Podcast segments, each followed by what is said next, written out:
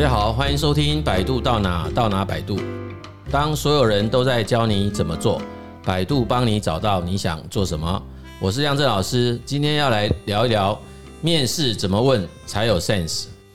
呃，我们这一集播出的时候，哈，应该差不多也开始进入到毕业哈，还有求职季。所以，不管是在学校啊，还是各个网络的一些文章讨论区，我们都可以看到有关于面试技巧的一些交战的守则啊、攻略哈。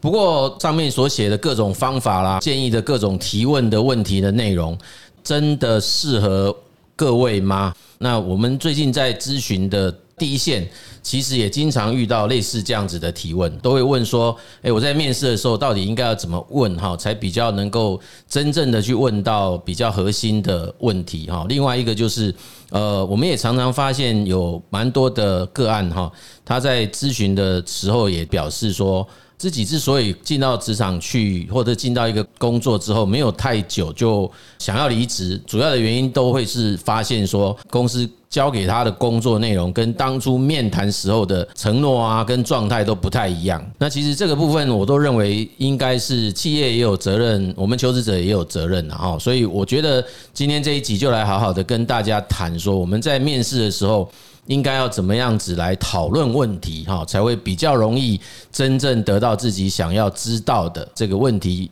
背后的真正的核心哈。好，那今天不是我个人唱独角戏啊哈，今天我其实邀请了百度的一位 CDA 永桥老师来跟大家一起分享。那我们现在就请永桥老师来自我介绍。嗨，亮正老师好，各位观众大家好，我叫徐永桥，大家也可以叫我 Julia。那我目前呢是在科技公司担任人资主管，也是我们 CDA 真爱咨询师。那我过往的经历呢，有在一零四担任过履历咨询的讲师，还有职癌诊所的顾问。那当然，在企业的面谈技巧，我也是内部讲师。那那一天呢，其实我大概想了一下，算了一下，我居然面试求职者应该有八九百人了。然后，因为我自己也很喜欢到外面去面试，我应该也面试了三四十场，就是去面试企业。所以面试这一块呢，对我来讲实在是再熟也不过。那今天很荣幸来到百度这边，跟各位聊聊所谓的面试，呃，可以怎么问？那怎么样问呢，才会有 sense？谢谢永桥老师的介绍哈，那当然我们也很感谢哈永桥老师百忙当中哈抽空来帮百度的忙啦哈，就是假设我们有一些咨询啊或者是演讲的邀约，老师也都非常义无反顾的就答应了啊，他就是有一颗非常乐于助人的心呐。好，那我们这一集之所以邀请了 CDA 哈，主要也是我在过去很多节目当中都不断的有提到生涯咨询师哈，那确实是有有一些朋友就说，哎，你怎么一直提？咨询师，那到底咨询师在哪里哈？那我总不能说，哎，我自己也是哈，没有。其实我们咨询师很多哈，那不止百度有，我们其实在台湾的这个市场上哈，或者是我们在台湾的社会当中，也有非常多专业的咨询师哈。所以我们之后呢，也希望陆续的跟各位来介绍各有学有专精的生涯咨询师或职涯咨询师，来跟大家共同讨论有关职场或者求职、职业生涯、就业等等的相关问题。好，那我们今天就回到今天的主题了哈，就是在面试到底怎么问才会有 sense 这件事。第一个其实蛮常被讨论的一个问题，就是在面试当中到底要怎么去问一些比较敏感的问题。哦，那这个部分我们先请永桥老师来发表一下他的经验跟他的看法。其实我想，第一个问题呀，会不会常加班，应该是现在所有的求职者啊会非常关心的一个问题。因为现在大家都非常倡导所谓的工作与生活要平衡。那在企业的立场啊，最害怕就是这个工作与生活平衡，因为潜在的企业都还是有所谓的责任制。这个部分呢，我想在台湾应该短时间内比较不可能消灭的问题。那我想怎么问加班这件事啊，其实也是在考验呃求职者他要怎么回答，不会让企业这边觉得说你太会计较。那通常呢，我都会非常建议求职者啊，如果要问这个问题的时候，一定要包装。因为我觉得会问这个问题的时候，有时候是 HR 回答你；如果是直属主管，或许直属主管讲的还会比较直接一点。那如果是 HR 的话，HR 一定会非常的包装回答你这个问题。那当然你也要包装的回答他，那就可以这么问哦，你就可以说：诶，呃，未来如果我适应了这个职务之后呢，那这个 team 通常他们会常常加班吗？那大概会加多久？好，就是说，诶，一天平均呃上班八个小时之后，大概会加多少？或或者是说，呃，一个礼拜会加多少班？我想，一个礼拜会加几个小时班，回家掐指一算，应该就可以知道。诶，那这个加班的频率大概是多少？那当然问了这个问题之后，一定要补上一句哦，因为我想要呃事先可以安排，这样子呢比较不会耽误到公司需要加班的时间。哇，这样回答下来，我想 HR 应该会爱上你吧？觉得哇这么认真，还会先想要把这件这样的事情先安排好。再来呢，有没有机会调薪？我想调薪这件事情啊，真的。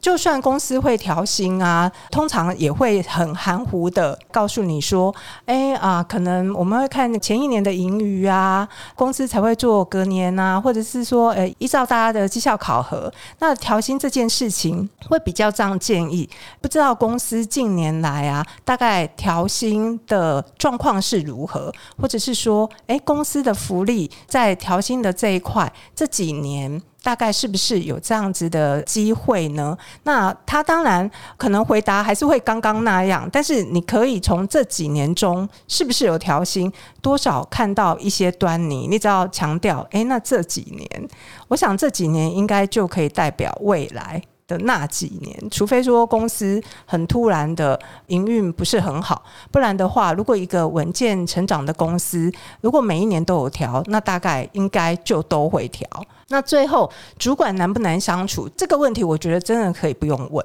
因为其实并不是所有的问题呢都应该要问出来。主管好不好相处，其实在你跟直属主管面试的时候。他跟你的态度是一直在闲聊吗？还是说他就像是考试质问的方式？我就比喻我们公司，我们很多的部门，很多时候大家都会觉得说，诶，RD 软体的主管应该都是一板一眼，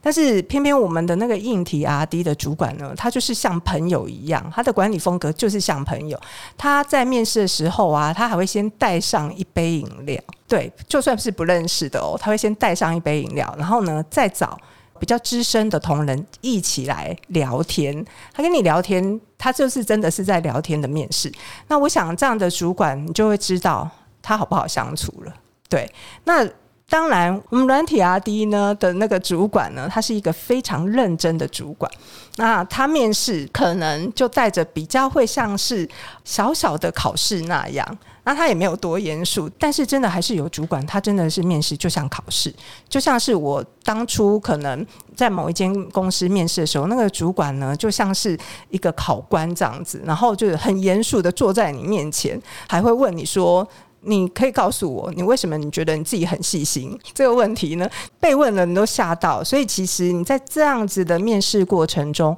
你就可以知道说主管到底好不好相处。所以不要太直白问，因为越问越直白，只会让 HR 看出，诶，你是不是一个很会计较的人？我们真的是不能够让人家看出我们心里在盘算什么，因为企业会盘算嘛。那当然，我们求职者也是一定要。做好表面功夫，就算是不来也没有关系。那企业跟我的适配度，其实我是觉得适配度这件事情，真的也是在面试过程中你可以感受到。譬如说，从一开始接待你的时候，这间企业它是。呃，让你在楼下等很久，或者是让你在那个贵宾室会议室等很久，然后等呢三等四等才 HR 可能再拿来东西请你考试。然后，或者是说等一个主管面试，呃，等一个小时、两个小时，那就代表说这个企业他们的文化就是这样。其实不夸张哦，我也是真的又面试了某一个企业，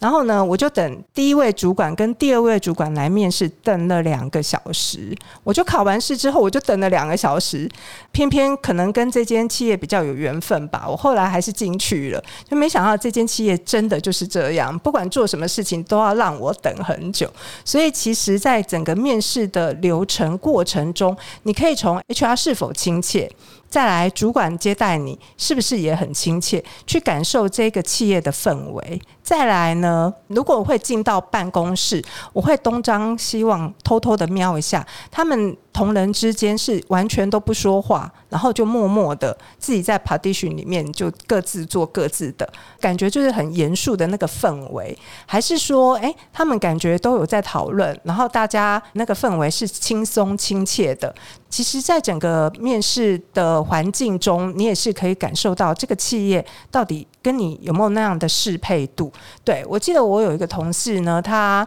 准备要换工作的时候，他居然就跑来跟 HR 聊天。然后呢，他最后要走的时候，他就我就问他说：“诶，你怎么会觉得说那间公司很适合你？”他就跟我说：“我从进去的那一瞬间，我就感受到他们那整个公司的氛围。”他们大家在讨论事情，他们是在吵架的讨论，还是说，嗯，是在沟通的讨论？那后来他就说，那样的感觉让我觉得，嗯，那间企业是我要的。所以我觉得，在整个面试的过程环境，都是可以让你一一的去了解，说这个企业它大概是什么样子的状况。那当然，最后一个应该大家还知道，有一个叫面试去的。呃，平台，我觉得大家或许会先 Google，甚至呃付费加入面试去啊，或者是什么薪资去。那我觉得这些东西到底要不要参考？我觉得在事前要面试前是真的可以参考。为什么要参考呢？这个参考只是让你心中大概有个底，你就会比较知道说这个公司如果是如同大家讨论的这样，那我就多用一点心在。大家要讨论的这个问题上面去多留意一下，也不是说要完全相信面试去啊，或者是薪资去上面的答案，因为毕竟通常不满意的人才会在上面留言。每一个求职者在面试的时候，一定要带着自己的智慧下去做判断。当然，它会是一个类似像是。小小的指标，你才会比较知道说，我到底要在面试的时候去注意这间企业，它到底有哪一些问题，是不是我很介意的，或者是说是我可以接受的？那我想整个面试下来，你应该会比较能够抓到你要的重点。哦，这个永桥老师一口气哈，帮我们讲了非常完整的答案哈。那我想大家应该从这个回答当中就有非常多的收获。那我这边还是稍微做一些小小的 summarize 一下哈。这个题目事实上我觉得是两边，包括企业方的人资跟求职端这边都会共同遇到的困难。有时候企业端这边也会很担心。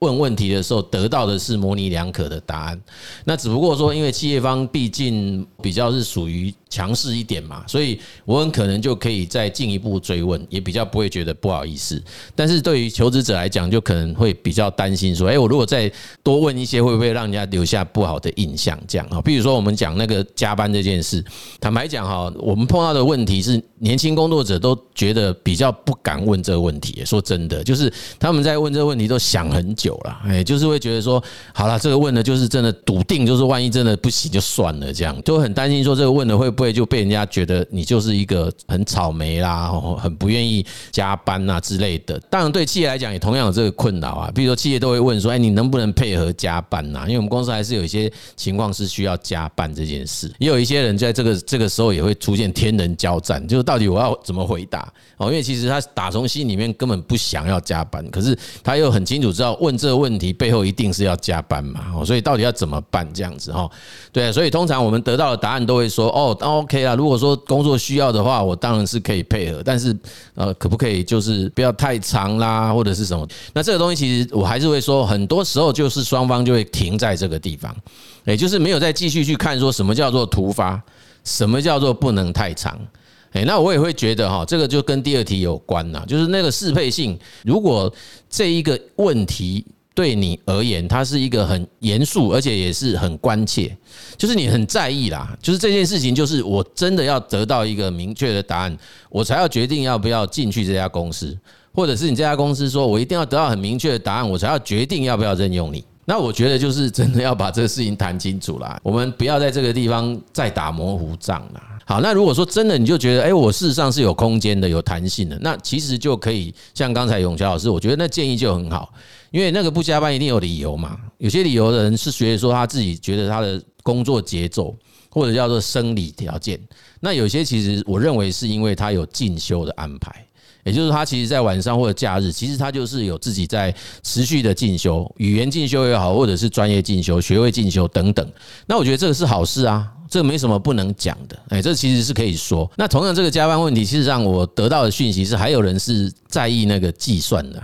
他这个加班费到底怎么算呢？那当然很多公司。表面上一定会说，哎，我们这个照规定要给嘛，哈，那这个照规定要给，那就很有学问了，对不对？那坦白讲，员工在公司里面，他也不太愿意为这个去跟公司画 parking 的，那所以就自己默默的接受了这种。那另外还有一种就是补休嘛，啊，就你就会看到有些人就一大堆机修了，就是他根本永远修不完。我觉得累积久了都不好了，哦，那像这样的情况，如果在面试的时候都有谈清楚，那也就罢了。那万一是没有这样谈，后来才开始，那都很容易产。产生一些心理上的不平衡，对，那我所以我觉得这个问题应该是双向的问题啦。那我不晓得我这样的回应，永霞老师有没有什么要再补充？嗯，对于那个加班费呀，是怎么计算这件事情，是非常建议求职者啊，可以这么问，就是说，诶，完全依照劳基法吗？我想完全依照劳基法吗，里面就包含了到底是付现金还是补休，因为其实，在劳基法里面，它已经有很明。确的指示是不可以只指定，好，要由员工自己来选择。所以呢，我想这件事情是应该可以问 HR，我想 HR 应该都有这样的 sense。所以呢，你就可以直接问说：“诶，那是完全按照劳基法吗？”我想，如果真的没有，那个 HR 可能就会在包装的大概再跟您讲一下。那只要听到。呃，有其他的包装的答案出来，那心中可能就要有底，他可能没有完全按照劳基法了，对，所以这个是刚刚对于那个加班费计算，可以给各位再一点点小小的建议。可是我跟你讲，台湾有敢这样讲的公司，我必须说，那还真的是很有勇气的。有规模的公司的人资哦，他们就兵来将挡，水来土掩，就没有关系，我 OK 的，因为我全部通通依法。我们得到的经验比较多，其实都不是这么肯定，敢这么大打包票讲啦。当然，这种负面才会传千里嘛。听到一些比较负面的案例，都会是当有求职者有这种叫做法权意识的时候，哎，劳权意识的时候，我们本来就讲说，这应该是要很值得开心嘛，因为你这些面谈的主管跟人资。你假设不是企业主，你也是劳工哎，所以照理讲，你应该也要有劳权意识啊。可是很奇怪哈，就当他是那个位置的时候，诶，他突然觉得如果有他的部门同事或者是他 interview 进来的 candidate 是这种人，他好像会开始出现刺猬反应哎，对不对哈？永桥是不是这样？他就会觉得，诶，这个以后会不会变成是跑来我桌上桌子前面画 plakette 的那种人？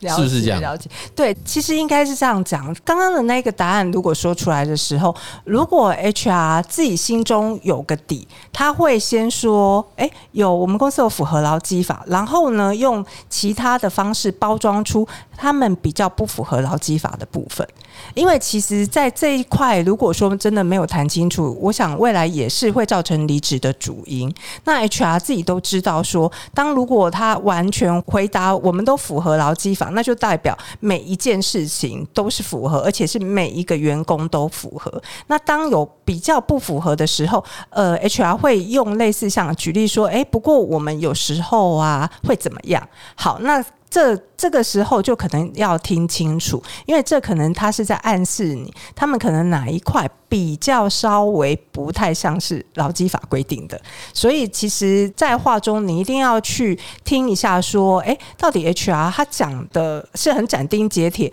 还是说他后面还有很多的但书？那当然，用人主管真的就不要问，是因为用人主管真的不是那么清楚这一块，他或许就会直接回答你说，对啊，对啊，对啊，我们都符合，但但是实际上用人主管可能并不是那么清楚说，诶，公司可能哪一个部分对，因为毕竟劳基法法规的这一块，可能用人主管就比较不是那么的清楚，所以这一块如果真的要问的时候，当然还是也是可以包装一下，就可以说，诶，那我们的加班费是都像法规规定的吗？好之类的，那看看 HR 有没有多回答其他的，因为嗯，我想如果是我是 HR 的时候，我就会开始有小小的一些小但书举例之类的，然后问一下之类。所以其实，在面试的时候，真的会非常建议求职者啊，真的要多留心 HR 他讲的每一句话。它是不是有代表着什么样的含义？对，因为我们我跟永桥都有很多共同的好友都在人资啦，所以我们其实 我们我自己以前也当过 HR 的主管，所以其实我们当然很希望台湾的这种劳动的法令要能够更加落实哈，那企业的经营也要更加的呃符合这些相关的规定啦。哦，可是我们其实就确实发现有一些潜规则的存在，所以我们绝对不会是一种很没有现实感的，要跟大家讲说，哎，你就这样子横冲直撞去做，那到时候你就会跑来跟我说，哎，你这个节目上讲的，你叫我要这样讲，结果我讲完没有一个答应我，没有一个通知我去，哎，对吧？然后甚至有人私底下来，你以后不要再谈这个，哎，你谈这个就不太可能进来，哇，那那我们就罪过了。所以其实我觉得大家还是要审时度势啊。很多公司事实上是非常大方，而且。也是把这件事情当成是很正向在做宣传的，他们就认为这就是他们的企业雇主品牌，这就是他们真正想要去好好的去经营，建立一个很优质的工作环境。这个我们还是不可能不可排除啦。哎，那也许有时候是呃企业主有心，但是底下不一定能够马上做啊。有时候是底下很想做，但是高层不见得支持啊。哈，所以其实这个东西还是大家要特别留意，好不好？我们在这边特别要稍微。补充说明一下啊，不要大家到时候弄一弄就全部说，哎，你看我就听你讲了，就搞得很糟糕，这样就麻烦哈。好，所以大概有一个简单的回应。那我这边还是想要请永桥老师哈，再补充，因为今天难得来嘛，那我们可能。比较不要从那个我们是求职者的角度啦，因为求职者角度比较容易会有一种叫同温层的问题。我们就从人资主管，因为今天你就是人资主管这个角色来看，然后我们当然也有同时身兼 CDA 嘛，哈。以人资主管的这个位置来看，在这个过去这么多年的人资经验当中，有没有让你遇过比较好的求职者的面试经验？然后那个是什么？我就比如说他提问的东西让你觉得哇，这个印象很深刻。我真的觉得这个人是真的很棒，然后你就是极力的向你的用人部门主管推荐啊，这是一个。那有没有那个真的你听完以后你就真的很忍不住说哦，你可不可以不要讲了，我来教你怎么讲。就是，哎，这个因为我以前也遇过啊，因为当以前我不是那个上过这个课的时候，我还是听不下去了。我会说，你等一下，我跟你讲一下，你应该怎么做才比较好。然后我说，其实我不应该这样讲的，因为我的立场不应该是这样，我立场应该是这时候就叫你说，呃，你回家等消息，我们再跟你联络。可是我真的不行，我我受不了，因为我觉得你下一次在下一家公司，你还是会这样。我每次回想这件事，我都觉得说我好像是注定要吃这行饭的。就是以前我就没有学过这个，我就用这种方式在对些。我认为他在求职当中不应该这样表现的求职者，哎，就是这两个问题。呃，我想第一个问题呢，其实我。这都是最近都有发生，因为我一直以来都还是会需要面试一些高阶的，甚至我自己找自己的 team member。那我觉得很不错的人才这件事情呢，因为我们在面试的时候啊，我们都会用一种聊天的方式，但是我们会往下挖，挖所谓的潜在。如果他面对到一些问题或状况的时候，他们会怎么回答？其实有很多时候有很有一些求职者，他们很认认真，我觉得他会自己。准备一个小笔记本，他会针对他想要问的问题，很认真的、清楚的写下来。我觉得在那个表现的那时候啊，会让我觉得他真的是对于这个面试是很在乎的，而不是随随便便然后就来坐着。第二个，我觉得在面试的过程中呢，HR 是非常注会注意呃求职者的目光，目光这件事情代表的一个是尊重，还有再来的就是你是不是有自信。有些人眼神。会闪烁。我之前有碰过那求职者，他真的是从头到尾很诚恳，他也不是盯着你让人觉得不舒服，但是他是很诚恳，而且他会点点头。我觉得这样的求职者会让我感觉到是非常温暖的，这是第二个特质。再来就是最近这几天，我面试了一个呃我自己 team 的 member，他本来就是一个小小的中阶主管，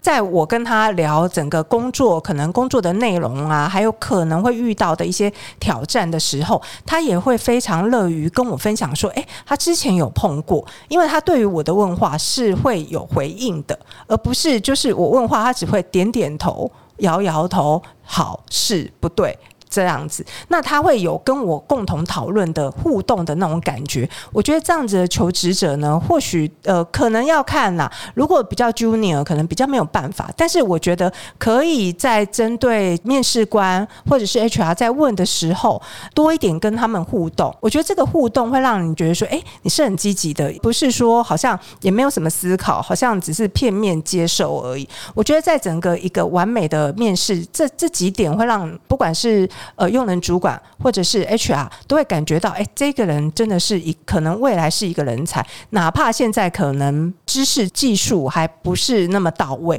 但是会让人家会有想要多教他一点的感觉，因为他的企图心都表现出来了。好，很不 OK 的求职者，但也很多，这也是一个最近发生的例子，而且这一个例子还是 Hunter 介绍过来。嗯、呃，我们都会觉得说，哎，Hunter 可能自己先筛一遍了嘛，但是我那一次面试那个求职者真的是。是，我还是住呃，应该是说我很想当下可能十分钟就想结束，但是为了我们公司的企业形象，我就还是做了三十分钟跟他聊一下天。但是为什么他会让我觉得这么受不了呢？因为他会这样子问我，他说：“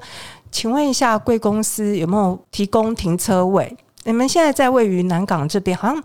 没有停车位哈，我还要自己付两两千块哦。我不是整个公司帮我付，然后也问我说，哎，那公司有没有完全补助中餐？我说，呃，我们这边可能比较没有。如果是工厂端那边有补助，他说哈，没有补助，我们公司都有哎。那这时候我都很想跟他说，那你干嘛离职？对，我觉得这这还是 Hunter 介绍进来，我都觉得哇，怎么这么的呃，因为他从头到尾都只是好像问我我。一件事情之后，然后就要开始批评一下。另外还有一种求职者，他做都没着想。我曾经有看过那个求职者，他是斜着，就是歪着屁股。斜着看着我，然后不然就是把自己的袖子卷得很 很高，好像感觉要跟我杠上了。那我都会看着他们的言行举止，因为 HR 就是观察嘛。那我都会觉得说，你到底是在跟我面试，还是说我跟你是朋友，我们两个是哥们在聊天？但这这样子氛围感觉是轻松，但是会让我觉得说，他会不会呃很容易，可能他的那样子的形象，就譬如说对外呃类似代表公司。的时候也有展现这样子的状况，所以我会觉得说，呃，整个面试过程中，我们不需要说一定要非常正式或花枝招展，但是我觉得自己的那种端庄的形象，真的还是要稍微注意一下。这是我可能就是在对于很不错的求职者，跟真的会让我很受不了的求职者，大概是有一些不同的想法跟看法。嗯，谢谢永桥老师的分享哈，所以听起来就是一种就是比较用心啊，展现出他对这个工作的在意跟他的企图心。当然，刚才也提醒，其实不只是求职者，就是企业端的人资也好，或者是用人主管也好。在面谈前，其实也要用心去了解一下这位求职者啊，哈，就不要说是大家都是裸谈这样子，就是都是临机的，然后临时的在那边互相交流，其实那个也是浪费彼此的时间。如果都用心去都在意这个工作，然后在意这样子的面谈，那其实就是一个很棒的一个面谈经验。OK，所以我觉得今天非常棒哈，就是那个。这个问题我觉得好像可以组织一百集诶，就是因为我都觉得哈，蛮多人都会认为这种题目不用谈，可是我们都会发现说，一谈下去才会知道问题很多。所以其实我们觉得关于面试这件事情哈，我们不敢讲一定有标准答案呐，就是哎哪件事情一定对，因为当然我们觉得人之间的互动，职场上的互动，它还是会有一些所谓的基本的礼仪啦啊，这是一定要有，无论是企业或者是求职者。但是你说，哎，哪一种方法就一定是最好？我们都不敢这样打包票了，因为每家公司它真的在求财的流程设计上，一定有他自己的考虑嘛。我觉得我们还是要趁着那个面试的这个过程当中，好好的回到自己身上啊。求职者本身也要回来自己身上，说，哎，我这个阶段，然后我做出了这样子的一个求职行动，到底为的是什么？那企业也一样啊，他也应该要认真去思考，说我在这个时间点，然后我登录了这样的一个职缺，我到底要找什么样的人进来帮我这家公司什么样的忙？因为我觉得这都是要负责任的哦。你把一个人从原来的工作找来这个地方，或者是从原来的状态找来这个地方，我认为那个都是有一种责任在的，不能说哎，我就随随便便，反正我开个职缺，那你愿意来就来，哎，做做可以就可以，不行就走人。这个很不负责任的，因为这个其实对一个人的职业生涯会有很大的影响。他不只是他的职业中断这件事，不是诶，是很可能他会在这样子的工作历程中得到创伤哦。就是很多企业会觉得说，那个是他太玻璃心啊，他太脆弱。进职场本来就是你，你嫌厨房热，你不要进来。我觉得不能这样讲的哈，因为大家要将心比心呐，每个人都会有。这种所谓职业生涯的历程，不会是每一个人都有能力去经得起每一次这种职涯的不顺遂，所以我们就回到说，哎，其实面谈这件事情，它真的不只是面谈，它事实上是在改变，有可能会改变我们自己的生涯状态啊，所以不能等闲视之啦。所以他其实还是要很认真的去看待，怎么样子在这样的面谈的历程当中，彼此找到最适合的对方。好好的去设计一下，说，哎，我自己该问什么样的问题，才能够真正的回应到我自己的现阶段的生涯需求，以及说我希望到这家公司之后，对于我接下来的职业生涯，我们不是说永久啦，而接下来那个阶段，到底我应该呃有什么样的发展计划？哦，那我可以透过什么样子的提问来解答哦这件事情，这个其实是我认为是重要的。当然哈，也可能需要再。更进一步的讨论呐，好，所以如果说我们以后有机会的话，哈，再邀请永桥老师来跟我们分享，这样，没问题，没问题。那我们节目就差不多要结束。那在结束前，我们一样，除了谢谢永桥老师以外，我们要请永桥老师也跟我们再做一些提醒或者是建议，这样子，好不好？嗯，好。呃，其实刚刚亮正老师真的讲了蛮多重点。其实我觉得人跟人之间在面试的时候啊，重要的是那个互相的尊重，不管是求求职者还是企业端。我觉得 HR 其实也代表了一个很重要的角色，因为呢，呃，用人主管可能看到的都是技术跟知识，那 HR 为什么要面试呢？其实 HR 面试的时候是要找适合。公司文化的人进来，所以 HR 其实担负着一个很重要的责任，就是他可能要跟企业建议，这个人他可能人格特质是怎么样，那到底适不适合这个 team，适不适合这个主管，适不适合这个企业，还有适不适合公司的很多的状况。如果说只是纯粹知识跟技能就进来了，他可能是因为其他的问题跟原因而造成对求职者后来进来的伤害。那所以。其实这样子的面试啊，不单只有求职者，应该企业端这边也是需要负担起相互的责任。那当然，我们求职者呢，在选择一个公司的时候，真的也是要稍微多考虑一下，而不是以钱为主。我想很多面向，它可能会影响到你的生活，还有你的家庭。而有很多时候，其实是因为它影响到你的家庭，